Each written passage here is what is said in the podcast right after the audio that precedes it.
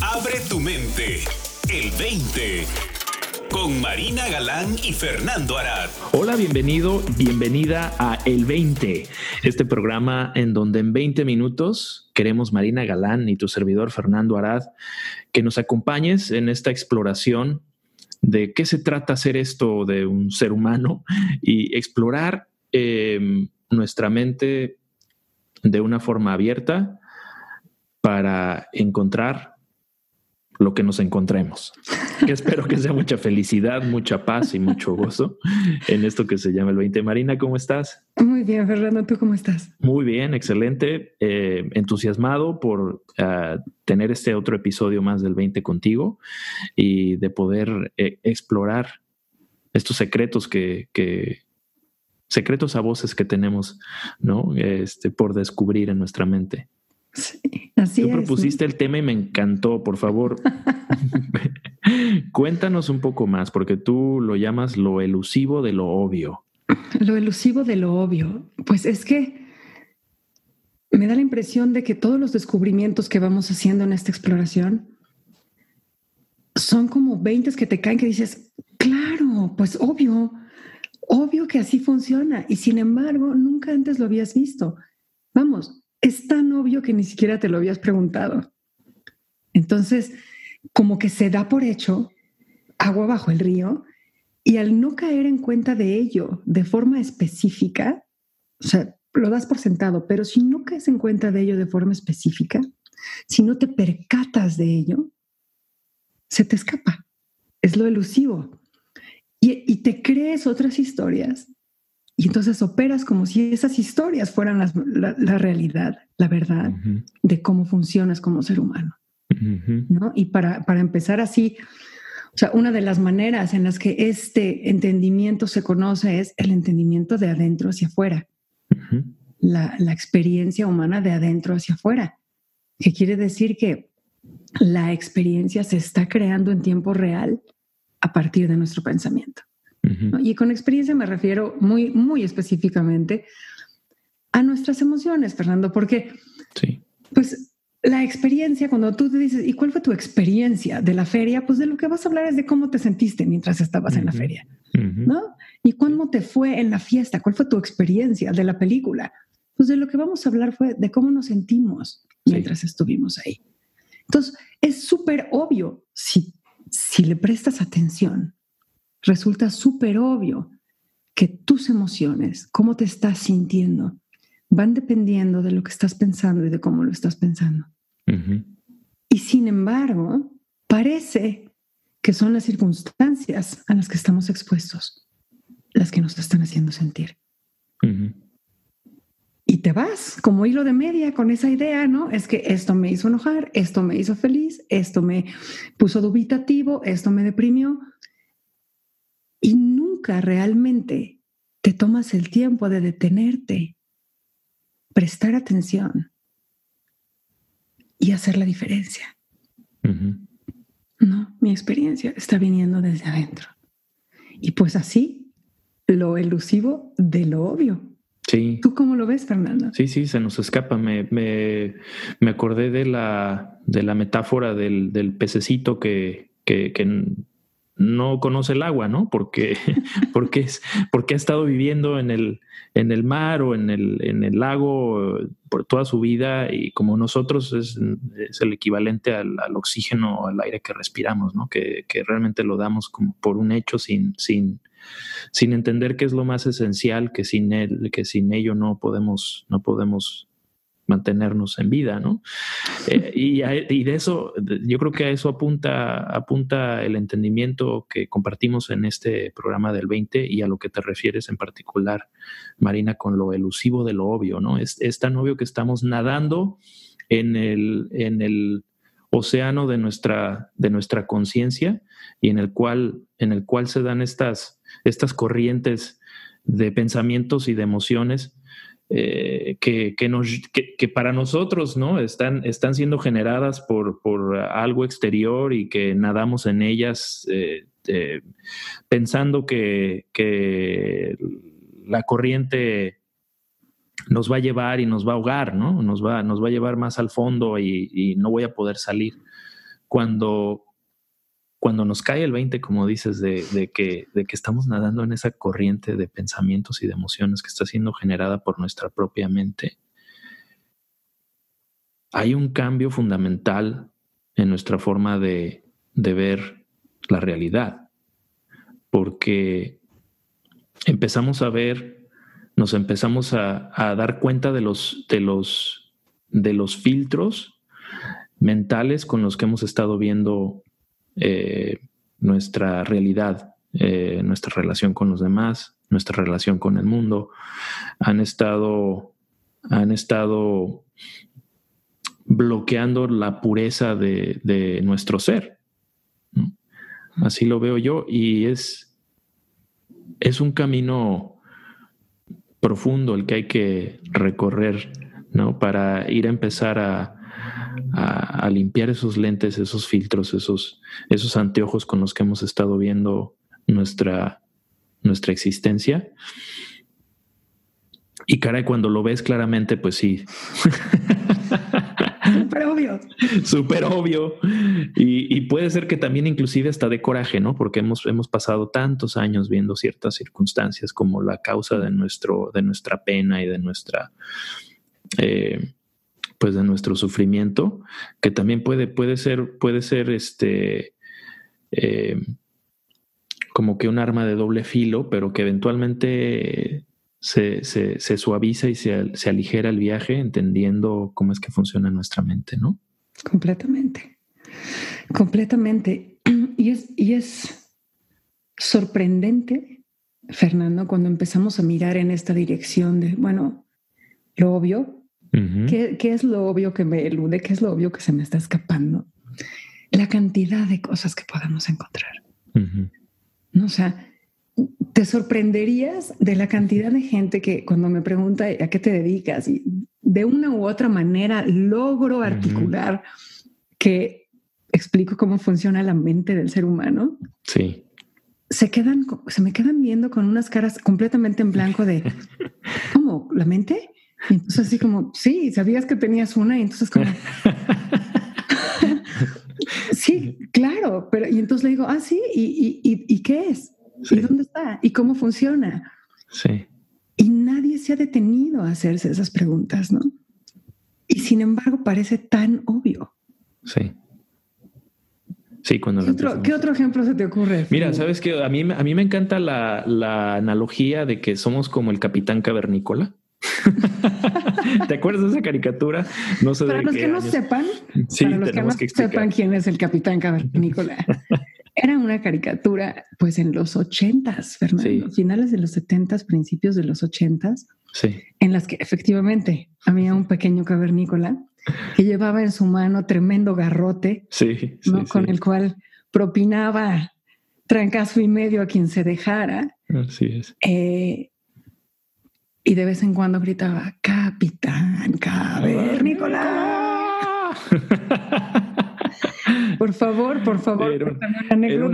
Era, una, bola de pelos el capitán cavernícola, pero, pero siempre él, él, él buscaba dentro de su pelaje eh, la herramienta necesaria para lo que, lo que estaba enfrentando o confrontando, ¿no? Y siempre, siempre sacaba de ahí, no sé, una aspiradora, luego le salía, no sé, le salió un machete y lo tiraba, ¿no? Y ese no es lo que necesitaba y se, se, metía las manos entre el pelaje y sacaba, no sé, en, en, la época moderna habría sacado un smartphone o una computadora, ¿no? Pero entonces pues sacaba puras herramientas este, eh, prehistóricas. Eh, pero, pero esa, esa analogía es, es, es, una que me gusta utilizar porque, porque creo yo que así, así, así funciona nuestra mente, ¿no? Nuestra mente nos da toda esta serie de, herramientas eh, que, le podemos llamar pensamientos eh, que nos ayudan a, navegar a navegar nuestra existencia. Muchas veces nos va a tomar, a lo mejor dos, tres veces tenemos que buscar ahí dentro de nuestro pelaje para, ver qué, para, para, ver qué pensamiento nos, nos, nos encontramos, eh, un pensamiento que sea apto para, para, la situación en la que nos encontramos, ¿no? Siempre el capitán cavernícola nunca le fallaba, o sea, él, él a, veces tenía que sacar tres, cuatro cosas de ahí adentro, pero siempre encontraba la herramienta, la herramienta este, que necesitaba para ese momento. Y así es nuestra mente. Nada más es cuestión de buscarnos dentro del pelaje, ¿no? Claro. Meter mano ahí es de alguna una forma como lo veo yo. Claro. Sí, y, de alguna manera eso también apunta a otra obviedad que nos elude, mm. Fernando, a otro secreto a voces, ¿no? Las mejores ideas se te ocurren cuando no las estás buscando. Sí, sí, sí. ¿No? O sea, se te ocurren cuando estás en la regadera, cuando saliste a caminar, cuando, cuando estás de vacaciones. Y entonces hay, hay esta verdad absoluta, obvia, que cuando le das vacaciones a tu mente, la mente inmediatamente busca en todo su acervo y en todas sus posibilidades cuál es la mejor opción para el problema que ya sabe que estás enfrentando. ¿No? no es que la solución no exista y yo tengo que encontrarla. La solución siempre existió. Es como cuando te ponen el problema de matemáticas en el pizarrón de la escuela. Sí. La solución ya existe. Lo que pasa es que no la has visto. Sí. Y en el momento en el que la ves, la ves. Y una vez que la ves, ya no puedes desverla, así como decimos, me voy a desdecir, ya no puedes desdecirte, ya no puedes desverla. Sí. Entonces, creo que hay muchísima validez en empezar a hacer un recorrido a través de todo lo que es tan obvio que no vemos, ¿no? Como somos seres pensantes, como nuestro pensamiento genera nuestro sentimiento en el momento, como la circunstancia no te puede tocar. Ayer estaba con uno de mis hijos y veía yo que en un momento estaba pensando acerca de un problema y tenía todo un sentimiento y al momento siguiente ya había dejado de pensar en él. El problema seguía existiendo, o sea, la circunstancia seguía existiendo, pero como él ya no estaba pensando en él, su sentir era distinto, era mucho más abierto, mucho más relajado. Y eso, de manera natural, lo llevó a vislumbrar una posibilidad que no había visto antes. Sí, completamente, ¿no? Este, este, yo lo veo como parte de nuestro proceso, proceso de maduración como seres humanos, el, el entender y, y, y dejarnos dejarnos llevar por el mismo entendimiento propio. En mi, en mi experiencia, eh, Marina, te puedo contar que, para mí eh, detalles así como el que mencionas de tu, de tu hijo, ah, que, a todos nos pasa, ¿no? Nos atoramos en algún rollo. Yo me pasaba atorado, te puedo decir que mucho tiempo en varias cosas, ¿no? Obviamente no todo el día, pero sí, se me atoraban muchas, muchas, muchas rollas, muchos rollos, muchos, muchas broncas. Eh, que podía yo durar este pues un largo tiempo, ¿no? Eh, con, esa onda, no, no de manera continua y constante, pero siempre era algo que regresaba, ¿no? Este, a ello, o sea, en dos días, ¿no? Y se me atoraba. Y que al entender cómo, cómo funciona esta cuestión de que sentimos lo que pensamos, eh, se ha vuelto mucho más fluida para mí la, experiencia de vida día a día. El mismo día de hoy, en la mañana, te puedo contar que se me atoró un rollo que, me duró muy poco porque me, empecé a dar cuenta, ¿no? Este, inclusive mi esposa me decía, oye, ¿qué te pasa? Cuéntame. Y no le quería contar porque sabía yo que si le contaba iba se iba a hacer ese rollo todavía más extenso y yo sabía que era una mentira no era algo real necesariamente el rollo que estaba pasando por mi, por mi cabeza, porque era una proyección de algo futuro o de, o de cosas que yo no sé, pero que en ese momento lo estaba sintiendo en mi corazón, te lo puedo decir. Pero no le quise contar porque sabía que si lo externalizaba, eh, lo, iba, lo, iba, lo iba a hacer todavía más concreto cuando yo dentro entendía que no, que realmente no era algo serio, ¿no? Entonces dejé que pasara, dejé, dejé y, sentí lo que sentía y, me permití eso, porque antes no me lo permitía, ¿no? Antes si me sentía, si lo sentía atorado ahí en el pecho, pues lo dejaba salir y, y resultaba, resultaba, pues peor, ¿no? Este, se, se, puede desatar un, este, un confrontamiento con mi esposa, ¿no? Con tu pareja. Entonces, el ir entendiendo esto hace que, hace que nuestra vida fluya de manera más, más natural y que nos empecemos a dar cuenta de cómo es que, cómo es que nos podemos de, de alguna forma este, utilizamos de mala manera nuestra capacidad de pensamiento, ¿no? Porque están los pensamientos que nos llegan y los pensamientos que machacamos de alguna vez, ¿no? De alguna manera, es así lo veo como la función de... Pero ese que acabas de decir, ese para mí ha sido uno de los más, más grandes secretos a voces. Sí. El, el darme cuenta de que, híjoles, ahí les va, mis pensamientos no son míos. O sea, no tenemos ni la más mínima injerencia acerca de qué podemos pensar. Y es tan obvio, ¿no? O sea, si yo les pregunto a cualquiera de ustedes, ¿cuál va a ser tu próximo pensamiento? No hay una respuesta. La mente como que cae en un, en un vacío, ¿sabes? Sí. Como que trastabilla y no puede saber no puede tener un conocimiento al respecto. O si yo les pregunto, ¿cuál va a ser tu último pensamiento del día de hoy o el de mañana? ¿O qué vas a pensar a las 5.45? No puedes tener ningún tipo de control. Otra, otra prueba, ¿no? O sea, yo te puedo decir, quiero que pienses acerca de las nubes, ¿no? Entonces, ok, podemos llevar nuestra atención a las nubes, pero no tenemos ni idea de qué se nos va a ocurrir. Sí. Entonces, pensar acerca de un problema en realidad nada más es dejar nuestra atención ahí, mirar en esa dirección y ver a la mente qué se le ocurre. Porque la mente, igual que todas las manifestaciones de energía que hay en este universo, está guiada por una inteligencia. Entonces, así como las flores y las hojas buscan la luz del sol y el calor, y las raíces buscan la humedad, nuestra mente está siendo guiada también. Entonces, de una manera bien práctica, es como si el pelaje fuera un pelaje inteligente, o ni siquiera tuvieras que buscar dentro de él. Él estuviera enterado de todas las situaciones en las que estás inmerso, está siendo informado, no nada más por tus cinco sentidos, sino por cualquier manifestación de energía posible y tiene la capacidad de ahora sí que encontrar dentro de sí misma la herramienta o la información que tú puedes necesitar en ese momento y dártela en la mano.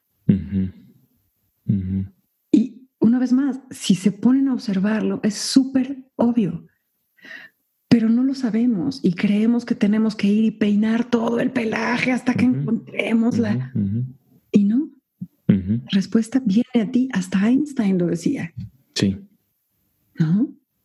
Sí, sí, sí, sí. Sí, este, y ahora que, que mencionas y volvemos a la, a la analogía del capitán cavernícola, ¿no? También. pues lo que, lo que me late es de que no necesitamos tratar de ordenar lo que hay ahí, ¿no?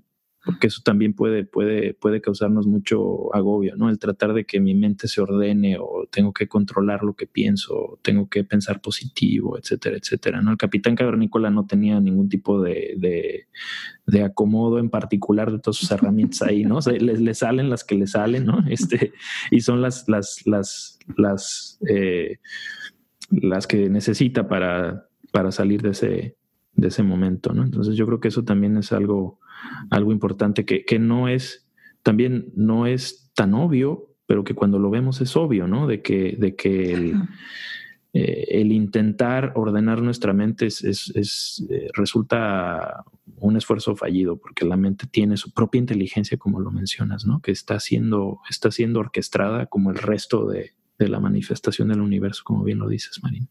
Así es, Fernando. Y creo que, pues en el episodio de hoy la invitación es esa, ¿no?